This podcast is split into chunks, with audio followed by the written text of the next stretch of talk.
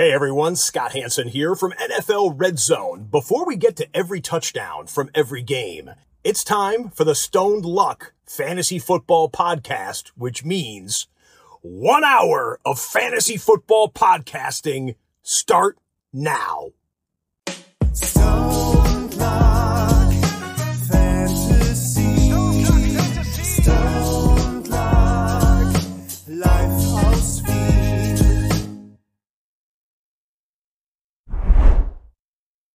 Hallo und herzlich willkommen zum Stone Luck Fantasy Football Podcast Part 376. Luck etwas geht. Ja, Arsch. Äh, ein wirklich äh, wildes, wildes Wochenende äh, habe ich äh, hinter mich gebracht und ich muss ganz ehrlich sagen, einmal mehr, ich kann es immer nur, ich sage es jedes Mal, wenn ich so eines dieser Wochenenden habe, ähm, aber alle alleinerziehenden Personen da draußen, egal ob Frau, Mann, äh, wirklich, Hut ab. Hut ab. Also ich kann es nur sagen, es wie, wie, mich, wie mich am Wochenende alleine mit dem Kleinen, vor allem am Abend dann, wie mich das schlaucht, ist ein Wahnsinn. Der, der, der hat ja keinen Batterietiefstand. Ja, also wenn der ist jetzt kurz vor zwei Jahren, das ist komplett irre, Alter. Und das macht einen fertig. Und äh, für alle Alleinerziehenden, die eben dann keine Pausen haben oder die nicht dann irgendwie sagen, ja, am Montag, ist, am Abend kommt dann eh die Verlobte oder der Verlobte wieder, na, die haben das nicht, also wirklich Hut ab. Ähm, das, äh, ja, die Gesellschaft äh, ist euch auf jeden Fall, da muss sich ein bisschen mehr um euch kümmern. Aber äh, das jetzt nur mal hier. Stoni, wie geht's dir? Ja, nicht geschlaucht wegen dem Grund, aber Draft immer intensiv für uns, immer Ding. Also wir hoffen auch, dass ihr oder alle, die jetzt live zuschauen, waren wahrscheinlich auch live bei unserem Draft Coverage Special die, mit CDA. Aber ist halt immer intensiv, ist immer Power, Power, Power. Ähm, in dem Sinne, alle, die jetzt noch live da sind, herzlich willkommen. Danke, dass ihr euch wieder für Stone Luck bei den Winner und Verlierern des Drafts äh, eingeschaltet. Und natürlich, let's fucking go, egal ob jetzt für euch Feiertag ist oder nicht. Es ist Stone Luck Time. Es ist immer wie ein Feiertag. Haare aufmachen, Füße ausstrecken, Saftel nehmen, let's go. Draft war jetzt und jetzt kommt dann die richtig, richtig wilde Zeit, die Sahelzone des äh, Fantasy- und Football-Content. Genau so ist es. Wir lassen Real Football komplett hinter uns. O-Lineman, D-Lineman, Pass Rusher oder was auch immer. Das ist bis, Ja- bis Januar hat das jetzt Pause. Was erwartet euch im Mai? Ähm, wir sind der Meinung, wir haben alle keinen Stress. Ja, also wir sind wirklich, wir sind nicht gestresste Leute, auch wenn man das hier ab und zu glaubt, wir sind nicht gestresst. Und das bedeutet, was machen wir? Wir wollen den ganzen Mai die Situation der Rookies noch einmal analysieren, noch einmal genau schauen, wie schauen die Depth Charts aus, wollen sie ranken natürlich dementsprechend und wollen die Rookie Drafts erst Ende Mai machen, beziehungsweise Anfang Juni, weil let's be honest, was machen wir sonst? Wenn wir jetzt den Rookie Draft machen, was machen wir dann? Nix. Eben, deswegen, also ich habe auch selber bei mir in der, in der Liga gesagt, wir machen das Ende Mai. Äh, Vorfreude ist die schönste Freude. Außerdem gibt's ja auch noch die zweite Welle der Free Agency. Ich meine, das ist, die Ja, ist na, jetzt nicht so, so, so wie die erste Welle, aber es gibt das auch noch immer, Stone. Ich finde es auch immer arg, wenn immer Leute sagen, dass das halt viel dann mit Wissen oder viel mehr Geschick zu tun hat, wenn du jetzt eben so Rookie-Drafts äh, runterbrichst. Ich glaube einfach, du gibst sehr viel an Information her und machst das alles ein bisschen mediocre, sage ich jetzt mal. Es ist halt viel mehr Guessing als irgendwas anderes, weil sieht man eh, wenn sie gleich am Drafttag oder einen Tag später zum Beispiel den, den Draft hätte, Jamir Gibbs, wäre irgendwo gegangen, dann auf einmal es gibt's noch eben Rosteränderungen. Und ich glaube, das sollte man einfach, weil Dynasty einfach eine Sache ist, wo es um Jahre geht oder um, auch um die Zukunft, sollte man sich das nicht verscheißen und auf das verzichten. Ist einfach so, zweite Welle Free Agent, Camp, und man sieht dann auch schon, in welche Richtung es geht. Wie halt einfach auch der Bass ist um den Spieler, muss man halt ganz ehrlich sagen. Und das wäre, glaube ich, deppert, wenn man das verscheißt. Du sagst es nämlich, ich glaube vor allem auch, dass es wirklich wichtig ist, dass man, äh, wenn man äh, diese, diese Rookie-Camps, die jetzt da kommen, ja, da, das Genau. ist halt wirklich so eine Geschichte, da hört man dann auch noch einmal raus, da war, ist glaube ich letztes Jahr schon relativ schnell bei den Packers zum Beispiel, kam der Romeo Dubs gleich zum ersten Mal äh, wirklich gut in Szene. Das ist halt wichtig, dass man da, dass man das nicht wirklich vergisst. Eines ist noch ganz, ganz wichtig, liebe Leute, ähm, wir reden heute über Sieger und Verlierer Fantasy Football technisch und nicht über die Rookies, sondern wir wollen nochmal die Vets anschauen, die Veterans, weil das ist das, was wir, sagen wir mal, jetzt initial sagen können, Stoney.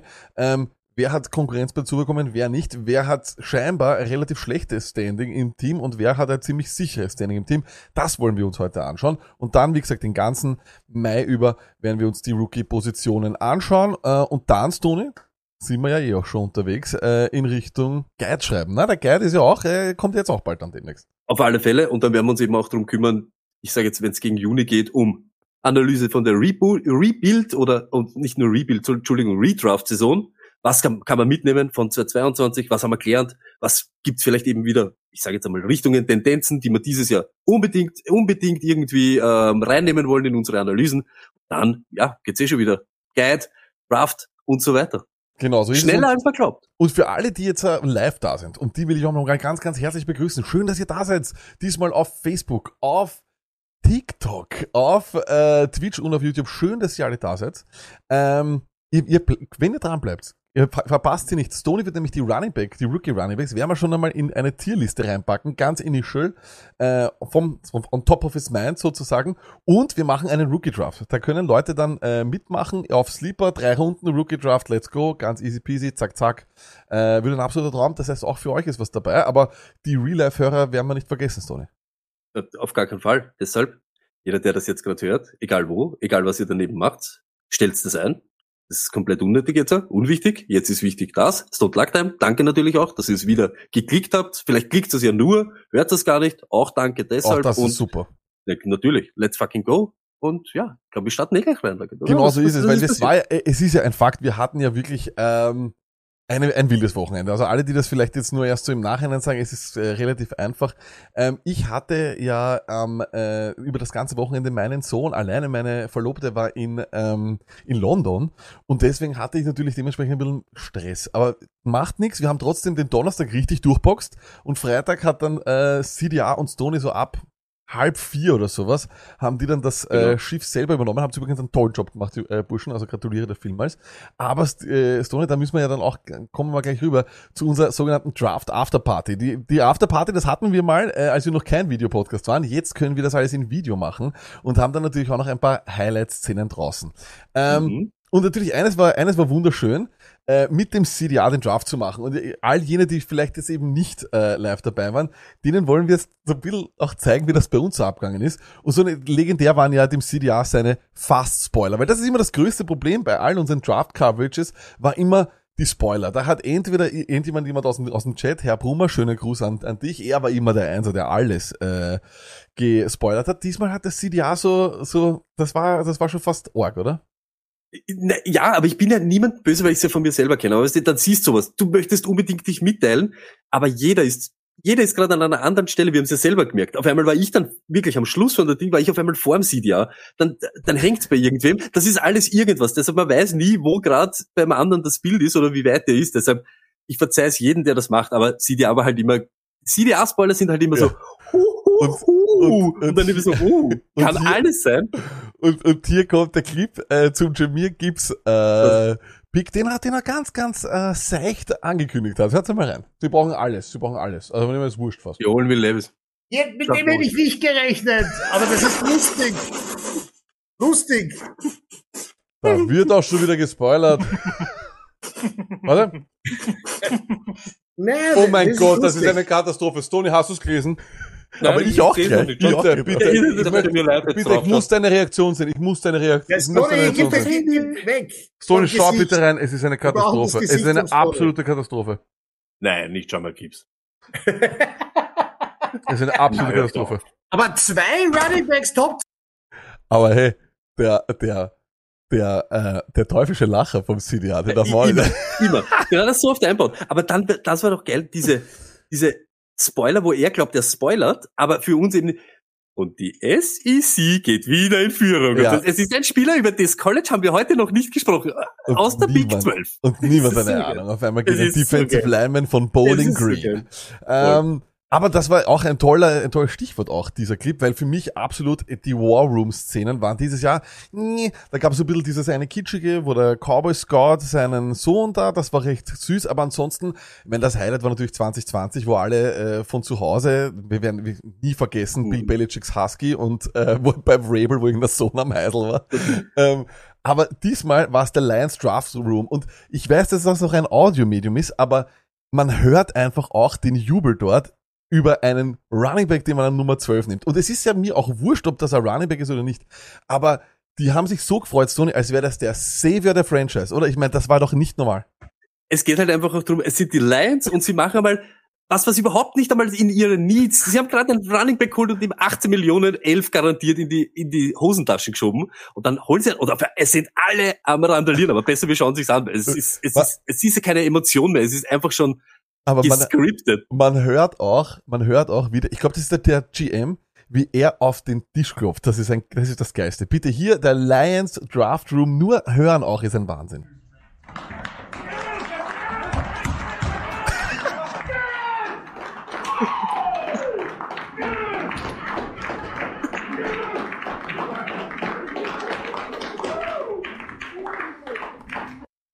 Ich weiß nicht, wann ich mich das letzte Mal über irgendwas so gefreut habe. Ich schwöre dir bei Gott, ich habe keine Ahnung, aber niemand, niemand, Lack, Lacke, du niemand, musst das sowieso was noch haben sie gedacht? Was, soll, was haben sie gedacht, dass wer vorspringt? Die, die zwei, die links vorne dort sind, die fangen so an so zum Wresteln, weißt du, so, "Ah", du, dann, "Ey", gibt ihm so ein Ding und dann geht der gleich weiter und schlagt mit dem nächsten ein. Das ist so dieses, du, wo es urklatscht. Du musst Crazy. eigentlich jetzt jedes Mal Crazy. diesen Sound, vielleicht, ich glaube, das wäre ich lieb, noch einmal der Sound der Lions Draft Room beim Pick von Jamir Gibbs. Die ganze NFL hat's nicht erwartet. Und die tun so, als hätten sie den Lotto-Sechser. Bitteschön.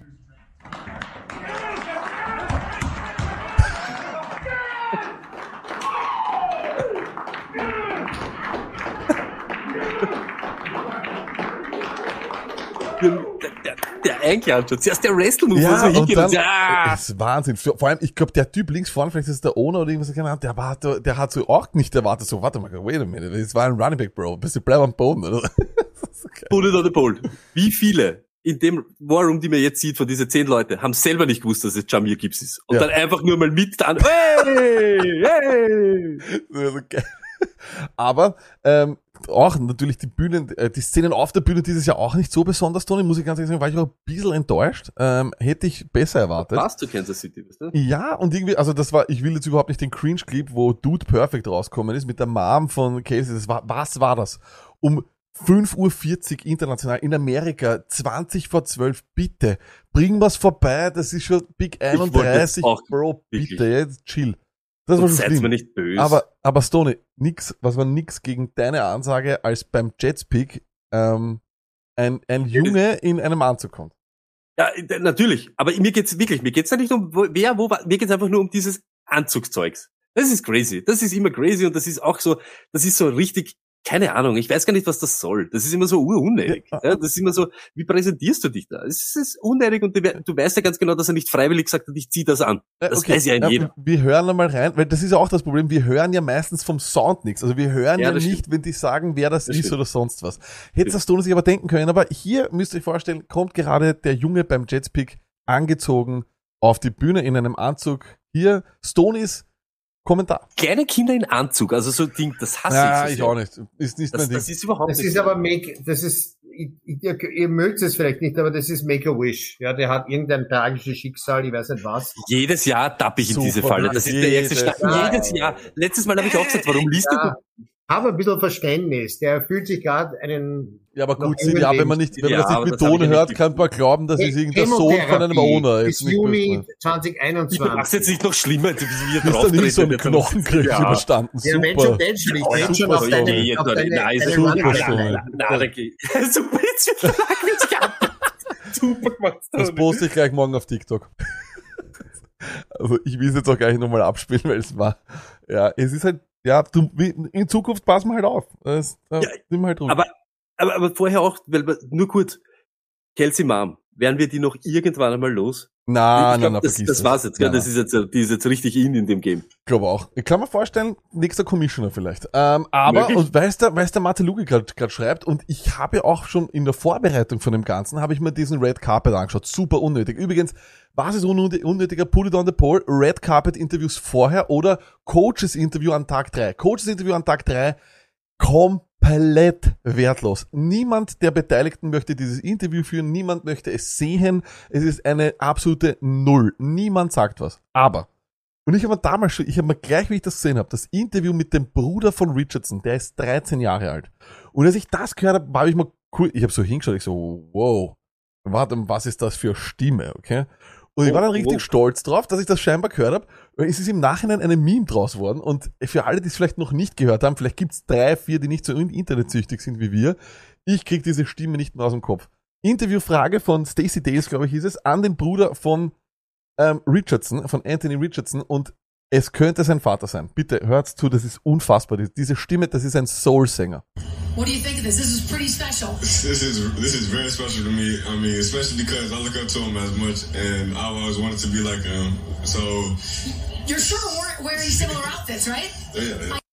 Okay, da, man überhört's fast am Ende, aber am Ende hört man, wie der eine sagt Yeah, das ist der erste, der das sagt, ist der ist Richardson und das zweite Yeah ist der Bruder, der 13-jährige Bruder. Hier hören wir noch, bitte hört's ganz am Ende auf, dass you kind of wear similar outfits und dann sagt er Yeah, yeah. What do you think of this? This is pretty special. This is this is very special to me. I mean, especially because I look up to him as much, and I always wanted to be like him. So You're sure we're wearing similar outfits, right? yeah, yeah. Das ist unglaublich. Der Mann, also, Aber es stimmt ja wirklich, er hat mit 13 ein Halsbeckerl. Er hat ein Halstattoo mit 13. Es ist crazy. Ja, it's auch crazy. It's crazy. Ähm, und dann auch jedes Mal legendär natürlich, wenn man dann hinschneidet, hinschneidet zu den Spielern, äh, die gerade gepickt werden, da gab's die legendär, also auch wieder, ich glaube, das war ja auch Covid-Jahr, CD Lamp, Wahnsinn, Handy aus Wahnsinn. der Hand, Weltklasse. Ähm, lauter Leute, die irgendwelche Protokolle brechen und sonst was. Dieses Jahr hat's nur einen gegeben und das war Keon Martin. Das ist, läuft jetzt, das ist natürlich jetzt nicht so fantastisch äh, für alle, die das nur Audio hören. Aber gibt's einfach mal ein, falls ihr es nicht gesehen habt. Keon Martin, äh, der Edge Rusher, wird zu den Patriots äh, gepickt. Und viele Leute meinen, er ist, war so, er schaut so traurig und so böse, weil er halt nicht am ersten Tag gepickt worden ist. Ich sag, es ist, weil er weiß, rauf und runter rennen, Bill Belichick, no fun zone. Pass auf.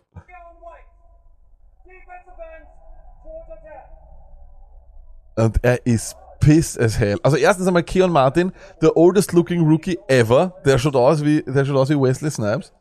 Ähm, und ja, also wie gesagt, ja, da- das war so eine der einzigen Szenen, glaube ich, von dem Schnitt. Eines hat es noch gut gegeben, aber das kann man jetzt natürlich nicht posten. Der Vater von Lucas Vaness mit dem Double Tap auf den Hintern von der Freundin von Vaness. Aber das können wir jetzt natürlich hier nicht zeigen, das ist klar.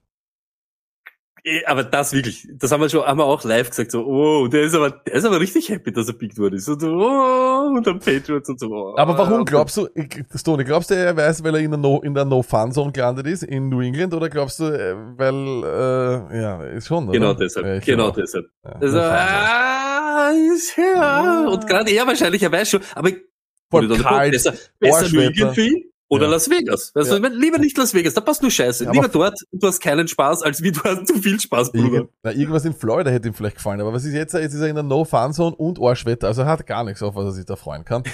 Ähm, aber auf was ihr euch freuen könnt, Millionenvertrag, du hast nichts, Bruder. du hast nichts, genau. So ist es. Aber auf was ihr freuen könnt, es waren ja doch auch einige NFL-News und damit springen wir in den fruchtigen Content. Let's go. Let's talk football.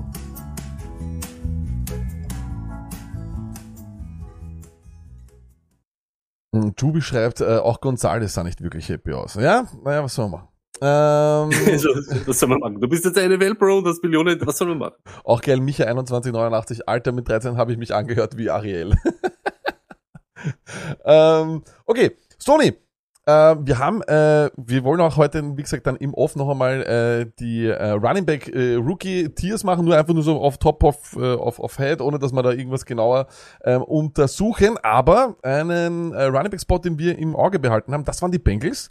Und da waren wir doch auch etwas überrascht, dass eben doch auch erst etwas später was gekommen ist. Es war nämlich genauer gesagt in der fünften Runde äh, Chase Brown. Ähm, und das hat jetzt natürlich dazu geführt, dass bei der Pressekonferenz, äh, wo das, wo die Coaches noch einmal, also die eh nie was sagen, aber dann doch ein bisschen was sagen, oder wir müssen rauspicken, was sie wirklich sagen. Und eine äh, Aussage war vom Bengals, Zach Taylor, Joe Mixons Future is here with the team. Ähm, die Sache ist, ich möchte zuerst über Dynasty reden, dann Redraft. In Dynasty, auch wenn äh, sein, sein, seine, seine Zukunft scheinbar hier bei den Bengals ist, ist es wahrscheinlich nur noch ein Jahr. Ähm, kriegt man für den jetzt irgendwas oder sollte man einfach das nochmal durchreiten? Weil ich glaube, dass es auch für Future Picks, ich glaube, es gibt ja keinen einen First für ihn. Ich, ich glaube ganz ehrlich auch für, also wenn du ihn jetzt wegtradest, die ganze Situation, wie es jetzt beim Draft gelaufen ist, gut für dich zur Argumentation eben und du hast zumindest eben dieses Jahr, das siehst du noch eben, also gerade wenn irgendwer jetzt ein Contender ist zum Beispiel, aber er ist halt einfach nicht nichts wert. Das wäre halt schlimm gewesen, wenn dann eben einer kommt, weil dann, dann heißt es immer so, na, jetzt willst du ihn noch loswerden. Du hast jetzt eine gute Argumentation noch und du kriegst noch Production. Das muss man halt ganz ehrlich sagen, ist so.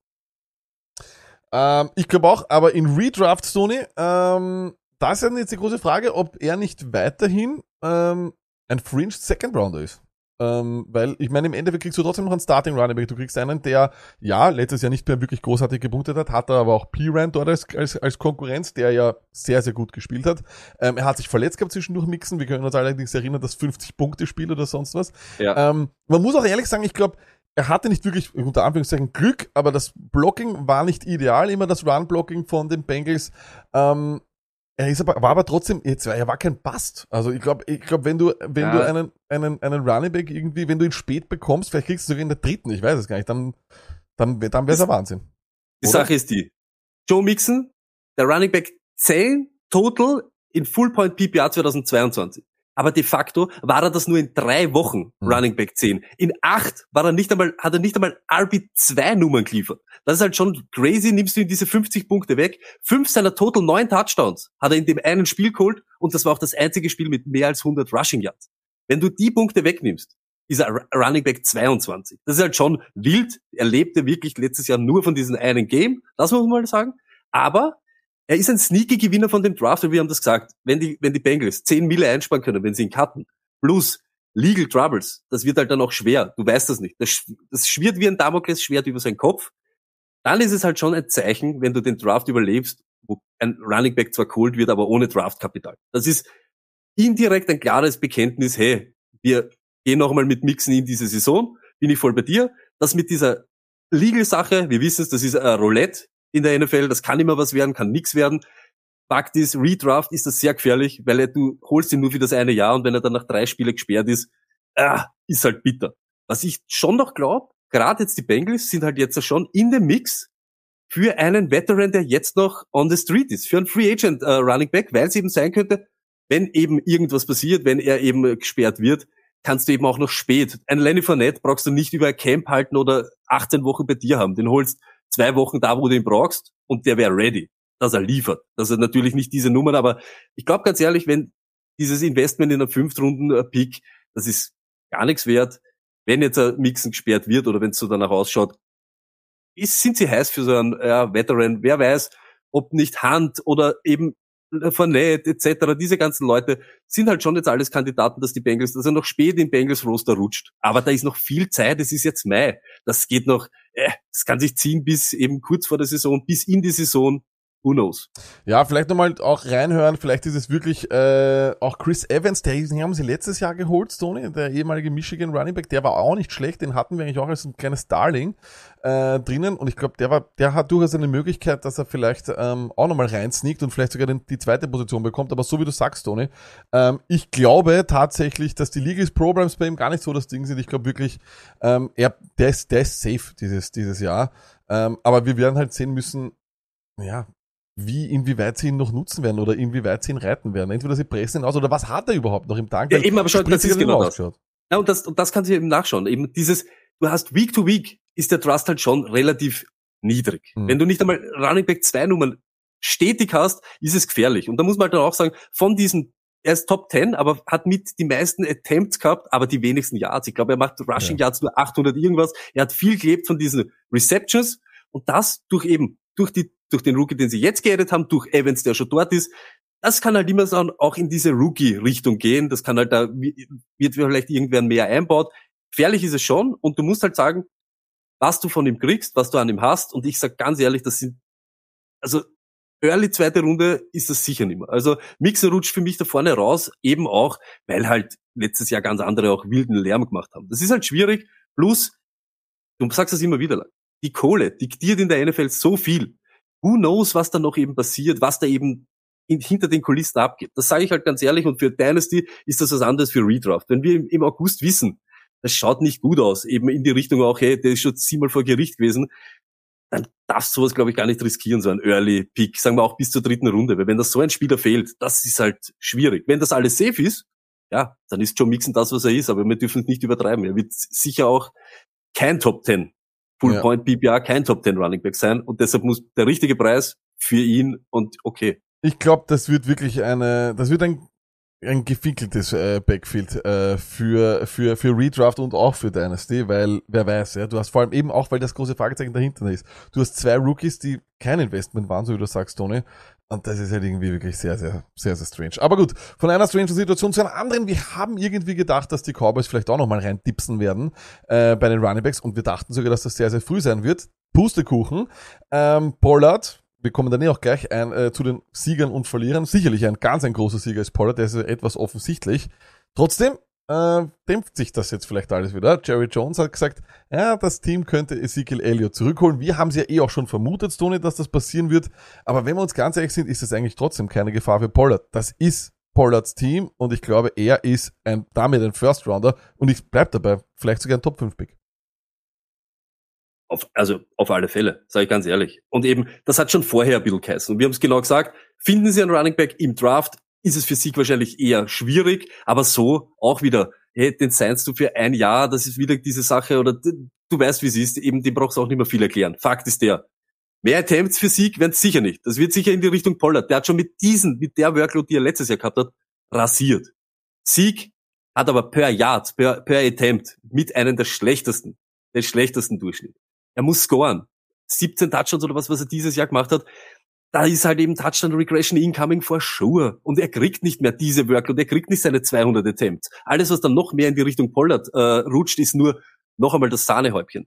Fakt ist, Sieg, dann solid für, ja, vielleicht Running Back 2, End of Running Back 2, irgendwo das. Er braucht einfach diesen Touchdown oder diesen, diese Scoring Opportunity, damit er relevant ist. Und ich sehe das einfach nicht mehr. Und deshalb ist sehr riskant, auch wenn er kommt. Ja, okay, aber ist nur noch dieses Security Blanket für Pollard. Mehr wird er nicht sein. Ich glaube, äh, schlechterer Jamal Williams ohne Touchdowns. Äh, das ist das, was ich erwarte Wirklich? für nächstes Jahr. Ähm, also wirklich, äh, wenn überhaupt, Short Yardage, er wird ein paar Touchdowns machen, wahrscheinlich ein paar Touchdowns stehlen, aber es ist de facto unsinnig, in, äh, in Passing Situations drinnen zu, also reinzugeben, das, glaube ich, kauft ihm von der Explosivität her auch keiner mehr ab. Ähm, aber ja, wenn es für, wenn's für gutes Geld ist, ist es immer, glaube ich, auch gut, Sieg weiterhin in dem Running Back Raum zu haben oder überhaupt am Team zu haben. Ähm, verstehe ich da die Cowboys auch. Und ehrlich gesagt, mir ist es lieber, dass Sieg wieder zurückkommt, als sie holen auf einmal irgendwie einen anderen und du denkst wieder so, uff, weißt du, zum Beispiel Fournette. Fournette wird mir überhaupt nicht gefallen. Das wäre, das wäre eigentlich relativ Arsch. Ja, äh, da bin ich mir viel lieber, dass Sieg nochmal kommt und dann stiehlt er halt ein paar Touchdowns, aber er kriegt, glaube ich, wir können ein bisschen vorhersagen, welches Stück vom Kuchen er kriegt. Erstens das und zweitens, weil er hat ja eben dort auch schon gespielt. Du weißt eben, wie sie in etwa ausschaut. Mehr wird sicher nicht. Ich sag da, 200 Attempts, das war sichert Jahr für Jahr, Jahr für Jahr, Jahr, Jahr, Jahr, Jahr, Jahr, Jahr, immer weniger Attempts gehabt. Immer weniger Yards per Average, also Yards per Attempt im Average und dann bist du eben so scoring abhängig. Fournette ist crazy, weil er einfach eine Shitload an Pässe fängt. Und das war er in den letzten Jahren, war er wegen dem relevant, nicht weil er der gute Runner noch ist oder so effektiv. Und das wäre halt wirklich elendig, weil das ist Pollards World. Und das soll auch bitte beim Pollard bleiben. So wie du sagst, ich nehme lieber in Kauf vier, fünf weniger Touchdowns, aber die Receptions, diese Third Down Work, Two Minutes äh, und so weiter, das muss alles Pollard sein, weil sonst, das wird halt ein bisschen ugly. Äh, Madfrog16 schreibt über Twitch übrigens gerade, die haben doch Rojo. Ja, ja, die haben Rojo. ähm, äh, jeder hat schon ein bisschen, also je- jeder hat so gefühlt schon mal Rojo gehabt. Wurde Ähm, dann der Pollard und- jeder ein bisschen Rojo. Und dann natürlich wäre es nicht ein Draft, wenn wir nicht irgendeine witzige Szene von Jim Irsay hätten, Stoney. Ähm, diesmal scheint er auch bei der Pressekonferenz nach dem Draft ähm, angeheitet gewesen zu sein. Er sagt, Anthony Richardson will start. Ähm, ist deswegen ungewöhnlich, weil normalerweise, Stoney, wir kennen es in einem Footballteam, ähm, normal, also äh, Will Levis zum Beispiel ist jetzt aktuell dritter Quarterback. Das haben sie auch, da hat, hat Rabel gesagt, he is a third Quarterback. Normalerweise kommen die Leute auch rein und sind einmal äh, irgendwo, ja. Ähm, Mhm. Da wird gleich gesagt, er wird starten, was deswegen überraschend ist, weil man eigentlich sagt, gesagt hat, Richardson, er hat knapp 400, Bill was über, über 400 Dropbacks. Ähm, das sind die wenigsten seit Mitch Trubisky. Ähm, jetzt hat man sich auch einmal die Statistiken angeschaut, ähm, dazu komme ich dann gleich, aber Stone, glaubst du, das ist eine gute Entscheidung und wie relevant macht denn das in Fantasy für Dynasty und für Redraft? Äh, wir haben es schon immer gesagt. Von dem her, mit dem Impact, den ihr vielleicht gleich haben könnt, sagen wir, du, du spielst alle drei von Week One. Der, der mit die Reifen, hat immer die Möglichkeit, hier safe, also so ein Floor zusammen zum, zum Laufen. Das ist halt immer so. Auch wenn dann das Passing Game nicht passt oder wenn er seine Reads nicht kennt oder wenn das Scheme nicht genau noch passt oder die Abläufe, hat der, der Rushing Quarterback immer mehr Chance, überhaupt early zu delivern.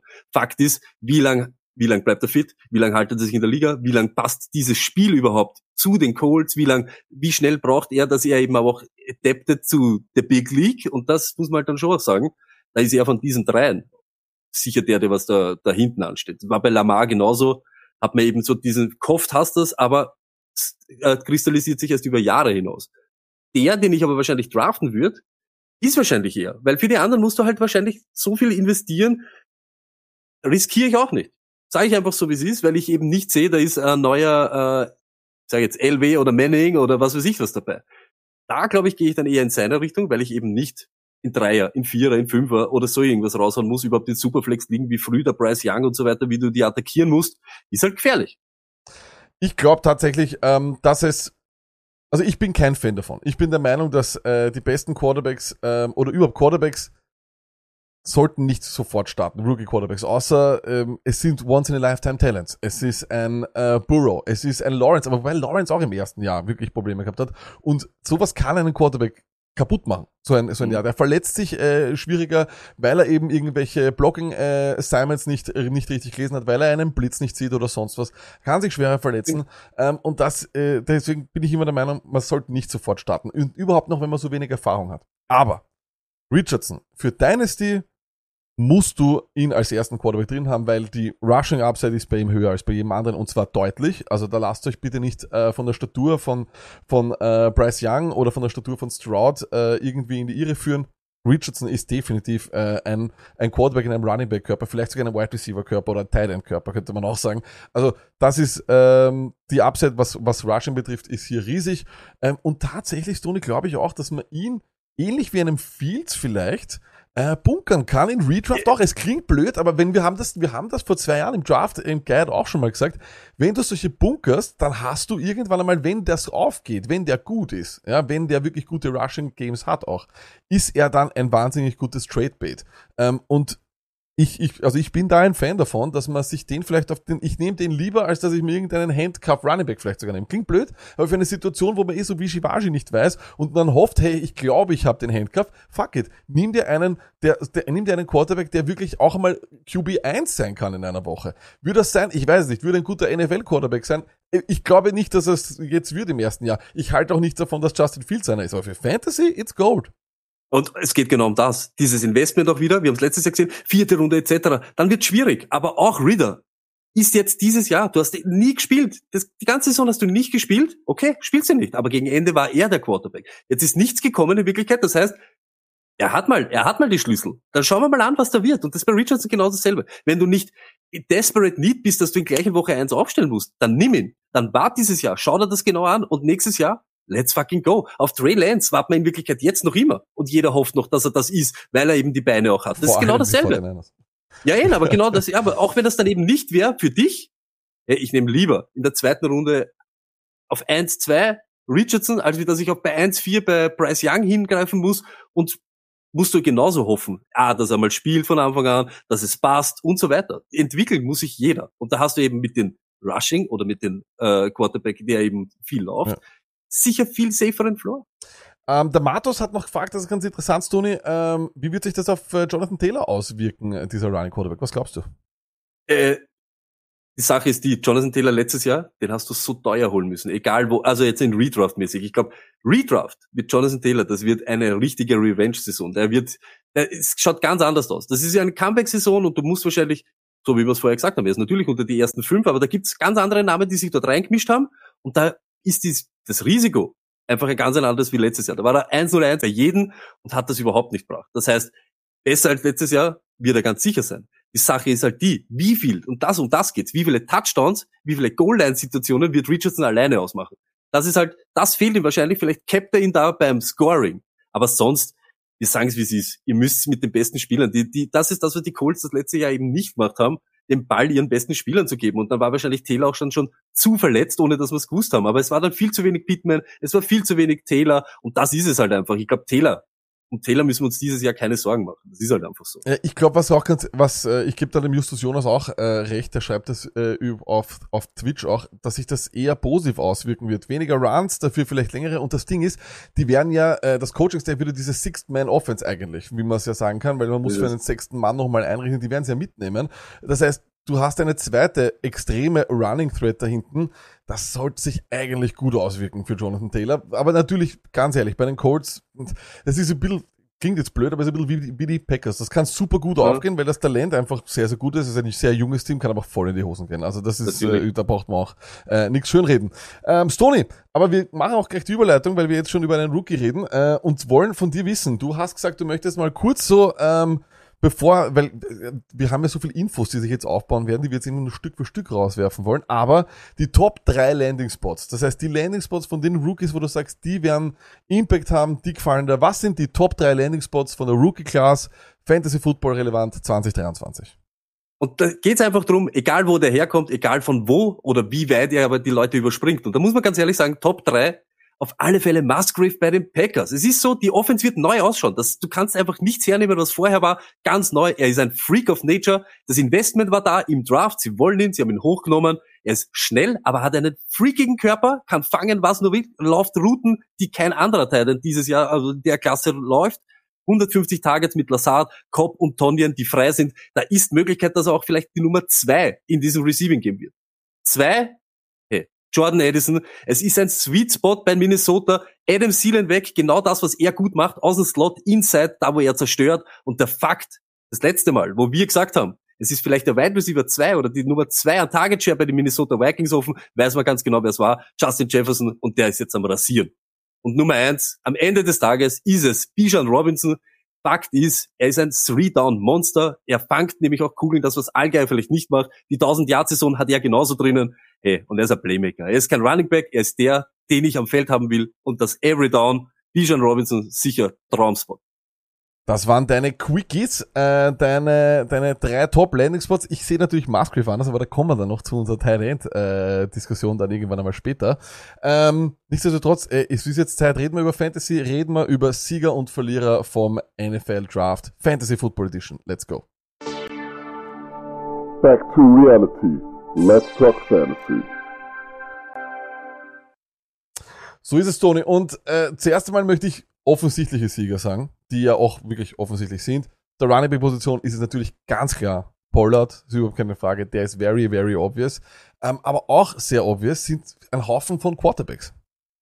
Auf alle Fälle. Immer, wenn Quarterbacks Waffen kriegen, müssen wir das so nehmen, wie es ist. Und natürlich ist das vielleicht für uns Fantasy-Owner schwierig dann zu sehen, wer ist dann der, der was darauf profitiert. Okay, das ist das eine. Aber egal. Ihnen wird's wurscht sein, den Quarterback, wer die Kugel fangt, hoffentlich, hauptsächlich es fangt irgendwer. Und eben diese Chinos, diese Herberts, Fields auch, denen du Waffen oder die Möglichkeit oder dieses runde Modum baut hast, dass er performt. Und das muss man halt einfach so sagen, wie es ist. Wenn das einem Quarterback unter Anführungszeichen zugutekommt, ist er ein Gewinner. Es geht nur um Gewinner von Draft und da muss man die nennen, die halt Waffen bekommen haben. Fakt. Dann äh, schauen wir uns das auch gleich mal an. Äh, was haben wir denn da für Winner, was für interessante? Und für mich, und ich habe ihn deswegen auch ins Thumbnail packt, es muss Najee Harris sein. Die Steelers holen Broderick Jones, die Steelers holen Daniel Washington. Daniel Washington allein schaut aus wie er zwei Teile jetzt, äh, vielleicht sogar zwei Left Tackles.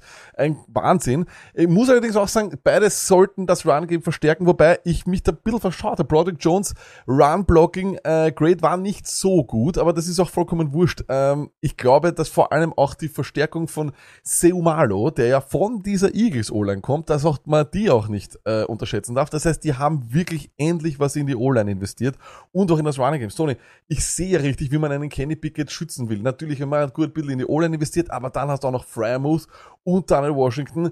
Die beiden gemeinsam sollten eigentlich auch für Najee Harris vorblocken und der hat auch keine bekommen. Jalen Warren, schön und gut, ist aber kein Investment und deswegen glaube ich, ist Najee Harris ein, ist primed für ein Comeback-Jahr. Muss man auch so sagen, wir haben doch letztes Jahr, das war oft diese Diskussion, aber schaut sich die letzten sechs Spiele an. Schaut sich das an, wie er das Jahr beendet hat. Das war schon alles wieder genau das, was wir in Wirklichkeit erwarten. Fakt ist, wir haben ihn halt sehr hoch genommen und wollten unbedingt RB1-Nummern jede Woche. Das nicht, aber eben. Immer wenn die O-Line einen Schritt nach vorne macht und diese Steelers O-Line, was redet man denn da? Das sind eben so kleine Sachen schon huge. Aber wenn du dann eben Leute holst, die genau das polstern sollen. Egal, ob sie jetzt das Superblocker schon sind oder ob sie noch äh, ein bisschen so Rohdiamanten. Fakt ist, du holst wen dafür. Du hast erkannt, dass das ein Problem dafür ist und das muss dann einfach auch, das ist profitabel für einen Running Back, für einen Quarterback, die dann eben auch vielleicht eine halbe Sekunde mehr Zeit haben, egal was, und dann wissen wir ganz genau, was Najee Harris mit dem machen kann. Ganz klarer Sieger auch, ganz klarer Sieger. Ich mag überhaupt das, was die äh, Steelers gemacht haben. Die wollen, glaube ich, ein bisschen mehr in diese Oldschool äh, Steelers-Geschichte rein. Und ich- es klingt jetzt blöd, aber es erinnert mich ein bisschen an das, was sie gemacht haben, als Ben Roethlisberger ein Rookie war. Auch da wurde sehr, sehr viel in den Running investiert. Auch da war, äh, wurde viel in die Linie investiert. Es klingt für mich ein bisschen so, als wäre das hier auch der Fall. Ähm, und ist Kenny Pickett die Antwort, ja oder nein? Ich weiß es nicht. Aber ich kann dir eines sagen, der Grund, warum sie Spiele gewinnen wird, wird in den seltensten Fällen, glaube ich, Kenny Pickett sein. Und dann wird es hoffentlich Najee Harris sein, offensiv betrachtet. Wobei ich noch immer glaube, dass sie eher über die Defense kommen werden. Das ist eh klar. Ähm, aber ja, ähm, ich meine, Mike Tomlin zum Beispiel ist aber auch, das wissen wir auch, schon eben über Jahre. Er ist keiner, der dir fünf Leute hinstellt und das siebenmal durchrotiert. Da gibt's einen und dann vielleicht Change of Pace noch einen zweiten und das war's Ende der Durchsage. Und wenn der nicht, ja, äh, am Zahnfleisch daherkommt, kommt er wieder rein. Und das ist halt auch wieder gut zu sehen. Und das ist einfach so. Opportunity macht eben auch das, dass du oft am Feld stehst. Das haben wir gesagt, die Snapshare ist trotzdem ein Wahnsinn gewesen. Ja, dass er nicht immer den. Ball hat.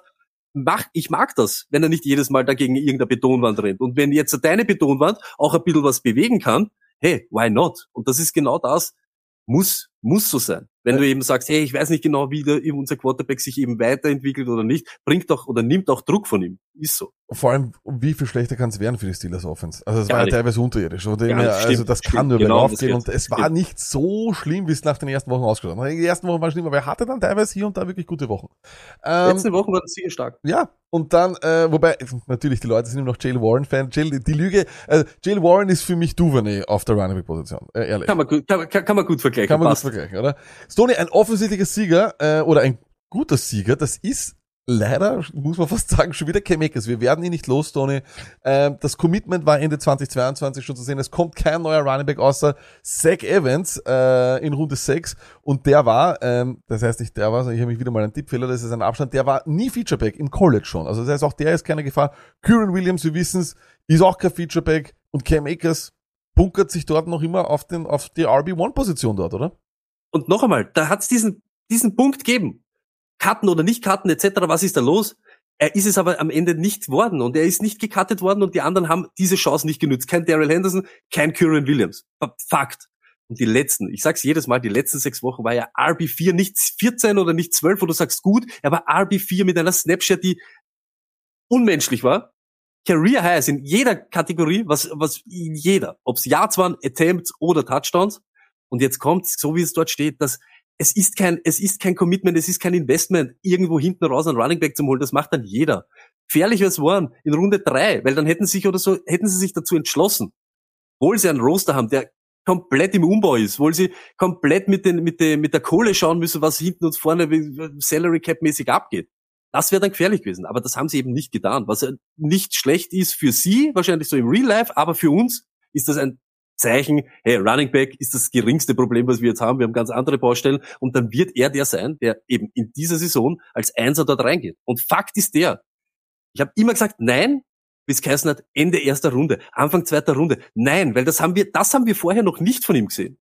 Ich habe jetzt gesehen, dass ich, wenn ich ihn in Runde drei kriege, wenn ich ihn billig aufklauben kann, let's fucking go, dann nehme ich ihn. Und das nächste, was ich sage, und das mache ich beinhart, Ende der ersten Runde, Rookie Draft, jetzt da mit meinem 1-12er und jo, soll ich jetzt den nehmen oder nehme ich jetzt den? Ist mir egal. Ich investiere es und gebe 1,12er gegen Cam Akers everyday. Nehme ich everyday. Der ist 23 Jahre. Er ist jünger als viele Rookies, die dieses Jahr im, im Draft äh, gepickt worden sind. Und das ist es einfach. In einem, in einem äh, Contract Year, das, das kann einfach nicht schlimm werden. Das kann nicht schlecht sein. Und das ist eben vom Investment, egal ob jetzt Redraft im äh, ADP-mäßig oder Dynasty, späten Erstrunden-Pick, nehme everyday. Ja, also das kann ich auch unterschreiben. Die Sache ist nur natürlich, ich glaube, es wird einige äh, geben, die die Achterbahnfahrt Cam Akers letztes Jahr mitgemacht haben und voll damit gar nichts mehr zu tun haben wollen. Gott sei Dank. Äh, ich zähle ein bisschen auch dazu, ähm, die, sagen wir mal so, die, äh, das ist nicht seine sehr, sehr große Treue, die da ist, äh, oder, oder seine sehr große Liebe zwischen äh, den Rams und Cam Akers. Also das war ja, der, der, war, der war ja schon auf dem Weg raus aus Los Angeles. Da hat es ja Trade Rumors gegeben etc. Also genau, von dem dann her, aber eben, das ist ja das nächste. McVay war ja einer, der gesagt hat, hey, no, no, no, no, das macht er nicht mit und er will ihn wieder zurückhaben. Eben. Der ist jetzt auch nochmal Trainer dort und das, das schaut einfach danach aus, dass er einfach so dieses Safety Opportunity bekommt oder die Möglichkeit, dass es zeigt. Und ja, die letzten sechs Spiele haben mir gezeigt, dass das passt. Und wenn jetzt Leute, die ihn gehabt haben, sag ich ganz ehrlich, das ist nie, nie ganz schlecht. Vielleicht geht er dann eben schneller, kann man sich schneller von ihm lösen, weil ich nehme auch den 1-12er in der, in der, von der anderen Seite her und probiere gerade deshalb, Von ihm bin ich enttäuscht worden. Ich probiere eine neue Geschichte. Ich setze mich in ein neues Boot. Why not? Ist für beide Win-Win. Let's fucking go. In Redraft sage ich so, muss ein wirkliches äh, klares äh, Target sein für Leute, die Zero Running Back gehen. Also die ersten Ach zwei Runden mal das woanders liegen, ist ein sehr, sehr angenehmes Target. Mit auch einer vielleicht nicht uninteressanten Handcuff-Situation mit Kyrie Williams. Vielleicht sind es Okay. wirklich nur die zwei, ein Sechstrunden-Rookie, I don't know, äh, sehe ich halt eher nicht so. Und dann für mich fast ja wirklich schon Wahnsinn. Ein Traum ist die Situation für Rashad Whitestoney. Holen Cody Mock. Der Mann, äh, also die Buccaneers holen einen, einen O-Liner, wir haben ihn alle gesehen, ohne Zähne vorne, der ist ein Wahnsinn. Der hatte übrigens ein 90er Run-Blocking-Grade per PFF. Also ist ein fantastischer Run-Blocker. Äh, er hat nur Vaughn und Edmonds als einzige Konkurrenz und vergessen wir nicht, wer das, wer das Quarterback ist. Baker Mayfield, Bad Quarterback, sollte doch heißen, mehr Rushing Attempts. Äh, Rashad White hat ja nichts falsch gemacht letztes Jahr. Der hat sich ja diese Position dort erarbeitet, ähm, hat auch wirklich super gespielt. Ich glaube, Stoney, das ist ein das ist ein potenzieller RB1. Also das ist ein, das ist ein, ein, ein RB 12 Ende des Jahres. Traue ich mich fast wetten. Die, die, die, die, die, die, die, die. Danke. Sache ist halt die, wir haben es letztes Jahr gesagt, da hast du ihn auch lang, in Redraft hast du ihn lange stashen müssen, lange schauen, aber auch gegen Ende. Er hat seine Chance und seine, eben seinen Anteil an diese ganzen Running Game von den Buccaneers hat er bekommen. Und Fournette, der auch noch dann 100.000 Kugeln gefangen hat, der genau nur wegen dem relevant war, sonst war er eigentlich ineffektiv. Da hat Rushon weiter dann schon seine Wichtigkeit oder seine, seinen Wert für die Buccaneers eben zeigt. Und jetzt muss man auch sagen, wenn dann im Draft nichts kommt, wohl die Möglichkeit da gewesen wäre, genau solche Leute, diese Passcatcher unter Anführungszeichen billig, nachher noch aufzuglauben und sie machen das alles nicht, ist für mich ein klares Zeichen, dass wir eben da, mit dem sind wir set. Und das muss man auch so sagen, Edmonds und Ding, weil da steht, bleibt mir einzige Konkurrenz, ganz ehrlich, sind für, sehe ich nicht als Konkurrenz. Wir haben gesehen, Edmonds hat die Chance gehabt, hat die Schlüssel gekriegt in Miami, verschissen, Denver und so weiter. Ich sehe da ganz klar, eh, Rajan White ist der Typ dort und so wie du sagst, er hat nichts falsch gemacht. Deshalb mag die, wo man eben über den Draft einfach erkennt, das ist eben so eine, ein Vertrauensvorschuss, muss man ganz ehrlich sagen. Und das hat eben, muss ein Gewinner sein, wenn dann kein zweiter dazukommt, den sie vielleicht dann dort auch noch ein bisschen sugarcoaten, weil er super Rookie ist. Ist nicht passiert, deshalb, hey, let's fucking go, feuert's ab, Rashad White. Wir haben letztes Jahr äh, in den Dynasty Rankings dann doch ein bisschen höher gehabt, weil wir eben auch gesagt haben, das Commitment in der dritten Runde, das ist da. Ähm, das ist nichts, was, äh, was, was aus dem Nichts kommt. Dazu haben wir auch gesagt, er hat eine Pass-Catching-Upside. All das hat sich bewahrheitet. Ähm, und ich glaube, in Redraft ist es auf jeden Fall ebenfalls auch ein Name, weißt du, das ist kein sexy Name, den werden nicht viele Leute dort haben. Und dann glaube ich, Nee, das ist ein sehr, ebenfalls ein sehr interessantes Target für Leute, die Zero Running Back geben, wobei er eigentlich nicht so lang bleiben darf, wenn er in der Situation bleibt, wo er ist. Also wenn er so, wenn er nur Edmonds und Vaughn hat, als Konkurrenz beides, sind keine Leute, die wirklich Genau. mehr als 10 bis 12 Handoffs nehmen können, eigentlich. Wobei Edmonds wahrscheinlich nach drei schon wieder auf der Bank ist. Also, das ist eine insane gute Situation für Rashad White.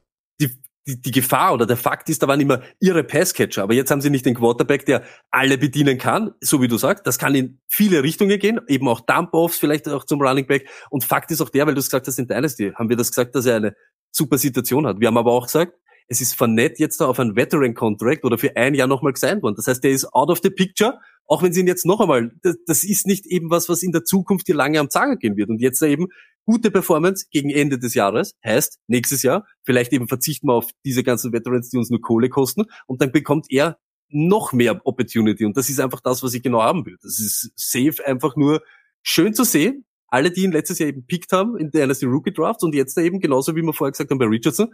Ein Jahr habe ich so vielleicht ein bisschen so Wiggle-Woggle, jetzt da. Safe Flex-Nummern sehe ich jetzt äh, fast jede Woche einmal. Wo es Sieger gibt, muss es allerdings auch Verlierer geben und einer ist natürlich very, very obvious. Äh, und das ist Kenny Walker. Stoney, äh, wir haben, glaube ich, alle, ich lade euch immer noch herzlich ein, geht's rüber äh, auf TikTok, auf Instagram. Ich habe noch einmal und auf YouTube auch, ich habe die Reaktion von Stoney äh, beim Charbonnet-Pick äh, noch einmal äh, geklippt und dort hochgestellt. Es war, ja, so wie man sich's vorstellt, äh, ziemlich viel Frust dort. Ähm, und das Ding ist auch, äh, es wurde natürlich auch JSN geholt, das heißt auch der wird noch einmal vielleicht äh, im, natürlich eine neue Passing äh, oder ein, ein neues Target nimmt ihm natürlich, glaube ich, auch wieder eine, ein, eine Rolle oder eine größere Rolle äh, vom Gameplan weg. Das, das ist jetzt einfach nur mal so von mir äh, dahin gesagt. Aber es ist ja auch nicht so, dass dort nur Charbonnet ist. Jetzt äh, hinter Kenny, dort ist noch immer DJ Dallas drin. Und wenn wir eines wissen, ist, DJ Dallas startet irgendwann einmal ein Spiel für die, ähm, für die Seattle Seahawks, weil er es jedes Jahr macht. Ähm, und außerdem haben sie auch noch McIntosh geholt, auch noch einen weiteren Running Back. Ähm, der war bei Georgia. War ein nicht so uninteressanter Running Back dann eigentlich. Ne? Ähm, nur die Frage, was ich mir halt stelle, ist, weil das kam ja dann auch während unserem Live, auch am, äh, am, am, am, am Freitag, so eine was hat Kenny eigentlich falsch gemacht? Er hatte ein furchtbares Run-Block-Rating seiner O-Line bei all seinen Läufen. Ähm, und er war trotzdem Dritter in Carries über 15 Yards. Dazu natürlich kamen hier und da ähm, auch schlechte Fantasy-Spiele, weil der Typ halt auch zweimal gegen San Francisco spielt. Das machten halt die wenigsten Runningbacks oder auch die wenigsten Runningbacks mit so vielen Attempts. Weil wenn wir uns an die Spiele gegen San Francisco erinnern können, die Seattle Seahawks wollten trotzdem, dass er den Ball nimmt und dass sie trotzdem haben sie versucht, mit ihm zu laufen. Und sogar in einem Spiel hat er auch wieder einen größeren Run gehabt, wo er dann auch auf 12 Punkte gekommen ist was jetzt nicht wunderbar ist, aber gegen die äh, 49ers ist das ja fast ein Wahnsinnsspiel. Ich frage mich, Tony, was hat Kenny Walker falsch gemacht, dass er das verdient hat?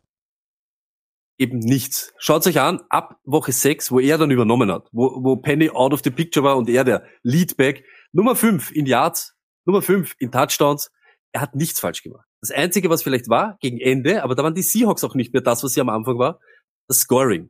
Ich sag trotzdem, Chabonnet, ich bin da eher auch Haas, weil sie haben uns da eine, einen potenziellen Leadback genommen, äh, der eine ganz eine andere Opportunity oder eine ganz andere Situation verdient gehabt hätte. Fakt ist der, der bessere Running Back in Seattle ist Kenny Walker. Egal, ob es jetzt geht, ob was er am College war oder was er eben jetzt in dem Team letztes Jahr zeigt hat als Rookie. Das ist einfach so. Und wir müssen auch mit dem leben, dass einer, ein Running Back nicht alleine bleibt. Und Penny ist jetzt weg. Hätten sie so, hätten sie so an ihm zweifelt, an Kenny Walker, hätten sie Penny genau nirgends ziehen lassen, nach einer der besten fünf Spiele, weil mehr war dieses Stretch nicht von Penny wieder mal, die er je gehabt hat. Haben sie aber nicht getan. Jetzt haben sie einen Rookie dazu geholt. Fakt ist der, wenn der die Rolle kriegt, was Penny hat, und das ist eben dieses Complementary Back, okay, ich lebe damit, das ist in der NFL immer so. Das ist immer so. Trotzdem, eins, zwei ist es immer Kenny Walker, schaut sich das an, Yards per Carry. Ich glaube, über 200 Attempts, die letzten Spiele da eben ab Woche sechs Viertbester oder so irgendwas. Das ist, hat alles passt. Das, was am Ende auch war, er war dann angeschlagen, du warst selber Owner von ihm. Ja. Und du hast trotzdem jedes Mal, ich glaube, schaut sich die letzten drei oder vier Spiele an. Aber Er war jedes Mal bei 120 Yards, 100 Dinge. Es hat nur der Touchdown noch gefehlt, dass du 20 Punkte machst. Ich habe keine Panik. Der Kenny Walker nächstes Jahr. Schön für, für Chabonnet, dass er dort ist. Ist aber ein Problem von ihm, weil da kommst du nicht vorbei. Das ist einfach ein ganz another kind of animal. Fakt ist aber der, so wie wir es vorher gesagt haben bei Rashad White oder eben bei Cam Akers, kommt keiner im Draft, bist ein Gewinner. Holen sie einen, ist das, kannst du kein, kannst du kein Sieger sein, weil es zeigt, wir brauchen da noch wen, wir, wir haben was vor, das ist einfach so. Und die Seahawks, sie lieben den Ball zu laufen, sie wollen unbedingt den Ball laufen. Wer sagt nicht, dass er nicht ein bisschen was mehr erbt? Fakt ist der, kriegt er 120 Attempts oder so irgendwas.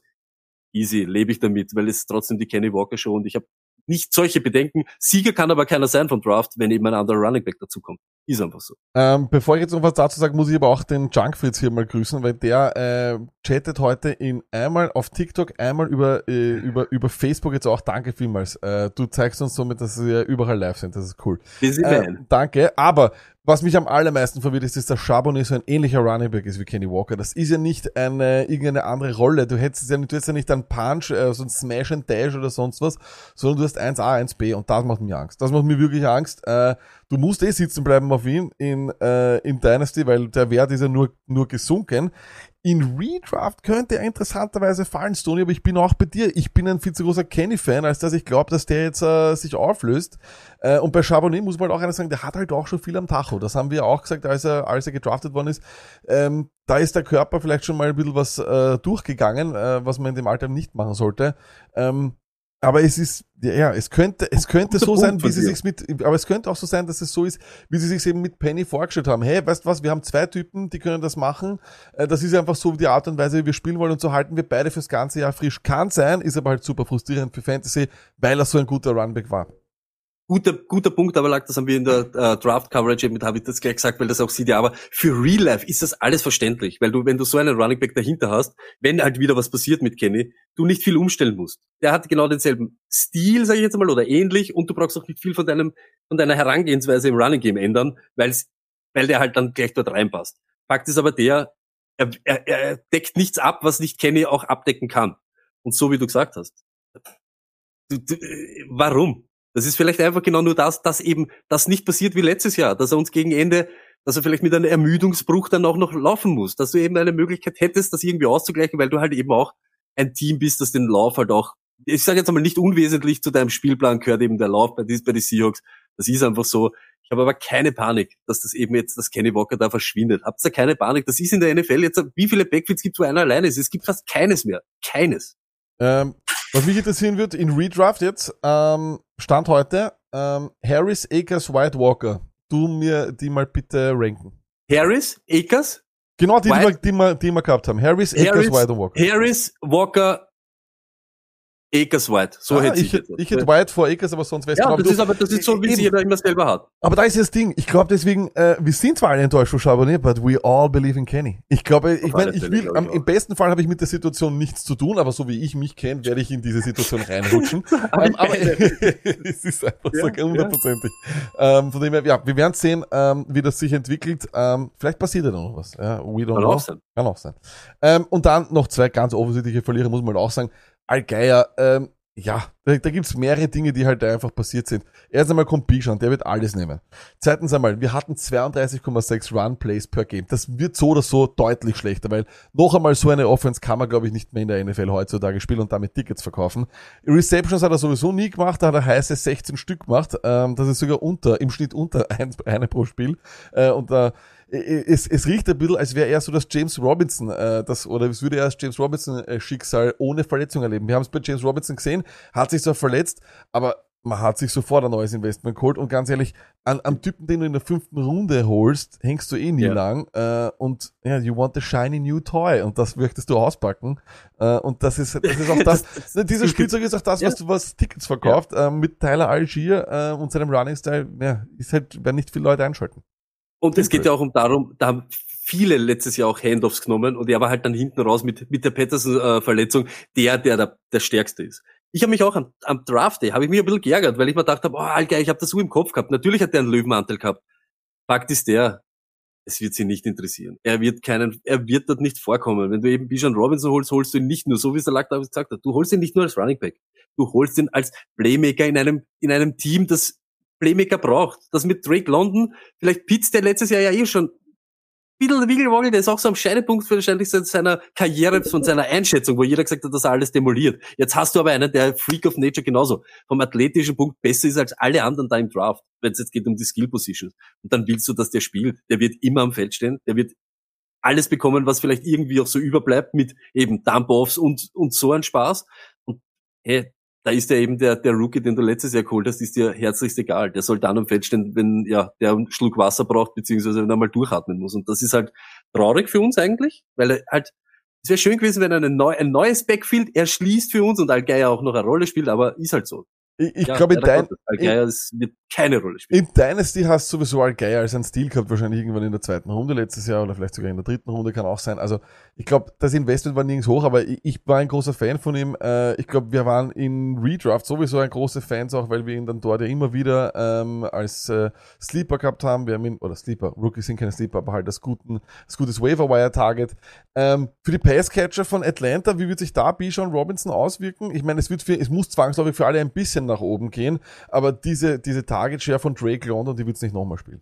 Aber weißt du, was das Lustige ist, Lag? Diese Target Share, bei, schauen wir uns an, Ja, was, ja, von von so welchem wenig Volumen Target- ja, reden wir. ja, Genau, also genau, das ist, pro Spiel. genau, und deshalb, die können wahrscheinlich alle dasselbe nochmal kriegen, wenn du, ich sage jetzt 100 Pass Attempts rauf, raufschraubst, weil das ja wirklich gar nichts war. Das war null. Null. Und auch eben, so wie wir gesagt haben, auch wenn das von den Rushing Attempts ein bisschen runtergeht, weil Mariota war halt einer, der ist immer gerannt, äh, okay, aber dann ist noch so viel da, so viel da, dass du richtig rasieren kannst. Und das nächste, was halt auch ist, und das haben wir immer gesagt, bei Allgeier zum Beispiel, auch wenn der vier, fünf äh, äh, jetzt halt noch äh, äh, Attempts bekommt, Fakt ist der, man sieht wieder ganz deutlich, wie, wie man das in Dynasty ausnutzen muss, wenn man sowas hat. Du hast später einen bekommen, wahrscheinlich auch in Rookie Drafts, der macht dann einen Alarm, hat er 1000 Yard Saison hingelegt. Und wenn es dann heißt, wenn ich nur so andeutungsweise höre, die könnten eben Bijan Robinson holen, die könnten noch einen Running Back, dann muss man da, du musst den Stecker ziehen. Du musst da aus dieser Situation dann was rausholen, weil es so schnell gehen dass er so dasteht und auf einmal der Value am Boden ist. Und dann hast du aus der Situation, die du eigentlich gut genützt hast, wahrscheinlich nicht das Optimum für dein Team rausgeholt. Weil, ja, okay, die eine Saison hast gehabt, aber die ist in der Vergangenheit. Die Zukunft wäre gewesen, ihn jetzt wegtraden, eben, ich sag's ganz ehrlich, kriegst für ihn irgendein anderes Asset, was jetzt da so gewesen wäre, dann hätte es wahrscheinlich jetzt mehr Freude, als wie, ja, okay, er ist der Semi-Backup von Bijan, der es wahrscheinlich dann auch nicht ist, weil er halt eh auch keine Kugeln fängt. Das ist halt, deshalb nützt diese Sachen, wenn sowas ist, why not? Denkt sich nicht immer, was war, sondern was kommen wird und das ist halt dann, wahrscheinlich hätte man da in der Vorstufe vom Draft irgendwie auch, weil es so oft auch geheißen hat, Atlanta. Ich habe selber nicht so am Schirm gehabt, aber es hat schon, es war schon Ja, das war schon, Präsent. ja, es war sehr präsent, äh, das Gerücht. Mhm. Äh, aber schön, dass du es gesagt hast, ähm, weil es ist auch die nächste Situation eigentlich ein absoluter Schwachsinn. Die Lions-Situation mit Jamir Gibbs und David Montgomery. Und damit ist Montgomery natürlich ein Loser. Äh, Gibbs kommt und wir haben es ja auch vorher schon gesehen, der, der kommt ja nicht als, als, als ein Running Back, den sie in der ersten Runde geholt haben. Das war ja de facto vom Jubel her der, der Saver of the Franchise, der Retter der Franchise kommt. Ähm, das Ding ist, David Montgomery hatte vier, mindestens 34 Receptions in den letzten drei Jahren. Das ist eine sehr, sehr gute Zahl. Aber seine Rolle in diesem One-Two-Punch, den die Lions da haben, riecht ganz stark nach Jamal Williams 2.0, was zwangsläufig sowieso weniger Fantasy-Punkte bedeutet, weil vergessen wir nicht, Jamal Williams hat einen Rekord äh, gebrochen, den Barry Sanders gehalten hat, so viel dazu, was die Touchdowns betrifft. Ähm, es riecht danach, als würde er diese Rolle haben. Vielleicht ein ganz interessanter Fa äh, Fakt, David Montgomery war im College, als er war, der Mann, der die meisten Broken Tackles hatte und vor allem die meisten Yards after, äh, after Contact. Das heißt, die sehen genau diese Tackle Breaking Ability, diese Short Yardage Ability von ihm, wollen ihn als J. Will 2.0 einbauen, wollen Jameer Gibbs, weil der halt öfters fit ist als Swift einbauen und haben jetzt genau das Running Back, was wir eh schon letztes Jahr gehasst haben, haben sie einfach nochmal kopiert, äh, mit anderen Namen. Aber wir wissen, was uns erwartet, macht das aber jetzt Montgomery interessant. In Dynasty, was sagen wir da? Ich sag ganz ehrlich, da muss man auch be beachten, was er letztes Jahr in Wirklichkeit war, er da auch schon nicht mehr so effektiv. Wir haben es immer gesagt, Herbert ist der effektivere als er. Der hat ähnlich viele Yards wie er geholt mit viel weniger Attempts. Und das muss man schon sagen, dass er immer relevant ist oder richtig gut, braucht er eben Handoffs. Er braucht das, er braucht die Arbeit. Und deshalb muss man auch dann bedenken, wenn du es dann im zweiten Blick anschaust. Swift ist jetzt out of the picture. Da haben wir schon gesagt, wenn, wenn, wenn sie keinen geholt hätten, wäre der Unterschied zwischen Swift und Monty der gewesen, wer kriegt viel mehr von dieser Passing Workload. Der ist der, der was dann wirklich auch relevant ist im Fantasy. Jetzt ist das. Hawkinson verloren. Äh, anscheinend Williams oder was ist gesperrt, weil er ein bisschen der Gambler ist. Da fehlt dir genau in dieser Short äh, Area, in dieser Short Yardage Area, im, vielleicht auch im Slot, wo eben Jamir Gibbs auch oft mit ihm am Feld stehen Aber da ist, es, könnte. da ist es ein Brown. Ja. Es ist nur noch St. Brown. Der kriegt, Es ist nur nur, Es ist nur, nur noch. Amon Es ist nur, aber es, es geht einfach drum, da könnten beide am Feld sein. Aber was wird dann passieren? Wenn, dann wird wahrscheinlich auch nicht Monty dieses ein Jahr oder diese fünf Jahre dann und der Cloud auf Dust, dann wirst halt dein Heil vielleicht suchen in diese, deine ganzen Passcatcher in Amon Ra und so weiter. Ich glaube ganz ehrlich, Monty, das Einzige, was wirklich für ihn spricht, ist, sie geben ihm 11 Millionen über die nächsten zwei Jahre lang. Sie stopfen ihm die Taschen voll, was halt immer ein Zeichen ist, sie wollen, dass er mit dem Ball läuft. Sie wollen. Aber, so wie du gesagt hast, wenn das dann stottert, wenn das dann nichts ist, schauen wir mal, wie die Lions, der jetzt schon designierte Division-Sieger, in die Saison kommt. Hängst du da wieder zwei Spiele hinten? Das ist, geht schnell, dass auf einmal dieser, der New Savior auch vielleicht auf 1-2 am Feld steht. Vielleicht dort immer mehr rein rotiert. Natürlich, und da muss man auch sagen, wer an 12 an Running Back holt, dann kann der Running Back, der dort ist, kein Sieger sein. Und um mehr geht's da heute nicht. Wer ist Gewinner und Verlierer vom Draft? Und da ist Monty sicher einer davon. Wir werden ihm oft noch mal ein Running Back Tier äh, Ranking von dir machen, einfach wo du ohne viel Nachdenken, ich gebe, ich werfe den Namen zu und du wirst sie in Mhm. eine von vier Kategorien reinwerfen. Das Ganze gibt's für alle, die das Real Life hören. Äh, dann auf Social Media unter der Woche auch noch als kleinen Clip, äh, so für zwischendurch, ne, wenn man am Klo sitzt zum Beispiel, sind wir uns ehrlich, jeder schaut aufs Handy. Ähm, eine Frage kommt allerdings trotzdem aus dem Chat und die werfe ich jetzt nochmal zu, zu dir. Stoney Swift war letztes Jahr im Redraft, du kannst dich erinnern, ein komplett overdrafteter Spieler. Das haben wir von Haus aus gesagt. Ähm, auch wenn wir sagen müssen, das Talent von ihm ist nicht zu hinterfragen. Seine Big Playability ist mitunter einer der besten in der NFL. Ähm, glaubst du, geht Gibbs dieses Jahr ähnlich, einfach wegen dem Namen und weil diese Shiny Lions Offense, die Leute lieben die Lions, Tony.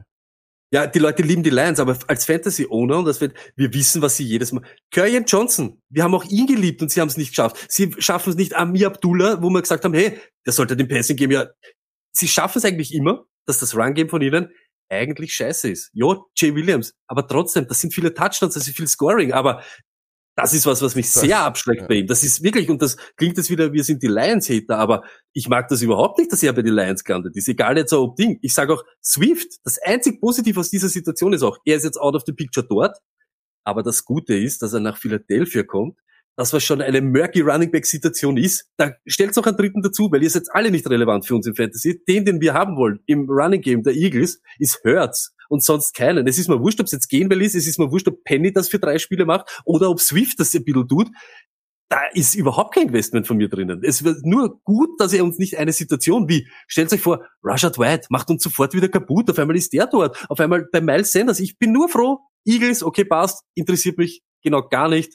Juhu, super, ob's Real Life gut ist oder nicht, interessiert mich nicht, greife ich nicht hin. Ich, ich liebe, ich liebe diese Offseason. Das ist Lions Offseason. Diese Offseason immer, gehört den Lions. immer. Das ist keine Frage. Und der Draft hat ihn auch gehört. Äh, in diesem Sinne, das waren jetzt mal die Initial, äh, glaube ich, nicht so offensichtlichen äh, Sieger und Verlierer vom NFL Draft, was die Skill Position betrifft. Da natürlich Running Back, da muss der Fokus sein. Immer ist er immer, äh, was die Target Share etc. An, an, sagen wir jetzt einmal betrifft.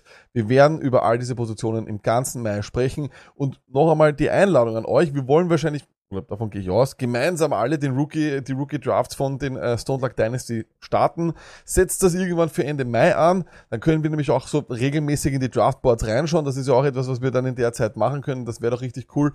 Ähm, aber ich verstehe alle, die jetzt das Tony auch, ich glaube, es gibt sogar Ligen, die haben das schon gleich am Sonntag erledigt. Also ich verstehe auch das, wobei Noch einmal, ich sag ganz I ehrlich, du gibst ein Informationsding, gibst, schenkst du halt her und ich möchte im Dynasty nicht einer sein, der jetzt aus der Hüfte schießt und dann davon leidet, weil ich vielleicht einen, einen falschen genommen habe, weil der nicht so forciert wird von dem Team. Fakt ist der, das habt ihr in der Liga und die ganzen Commissioners selbst zu entscheiden, Genau. macht das, wie es euch, wie es euch freut. Aber eines ist ganz wichtig, denkt dran, alle Commissioners dieser Stone Luck äh, Dynasty Ligen, zuerst klärt, ob alle an Bord sind für die nächste Saison. Es gibt nichts Schlimmeres, als wie den Rookie Draft zu machen, im Juni erklärt er dann irgendeiner, na, ich bin doch nicht dabei. Du musst ihm suchen, der das Team übernimmt und dann sind schon alle Picks gemacht. Er hat keine Chance mehr, irgendwie einzugreifen. Klärt's jetzt, ob alle dabei sind. Wenn alle schreiben, yes, yes, yes, yes, yes, tut's, wie ihr es gerne habt oder wie ihr euch, äh, ja, wie, wie ihr Lust habt. Ja, wunderbar. Im Off gibt's wie gesagt, noch die Tierlisten und dann werden wir auch noch einen kleinen Rookie-Draft machen. Mock-Draft, let's go. Drei Runden, zack, zack, 30 Sekunden on the clock, let's go. Äh, in diesem Sinne, danke vielmals, dass ihr heute wieder dabei seid. Schönen 1. Mai wünschen wir euch äh, und ja, das wird eine, es, ab jetzt beginnt die Fantasy-Zeit wieder. It's gonna be damn sexy, oder Stoney? Auf alle Fälle. Let's fucking go. Bis Montag.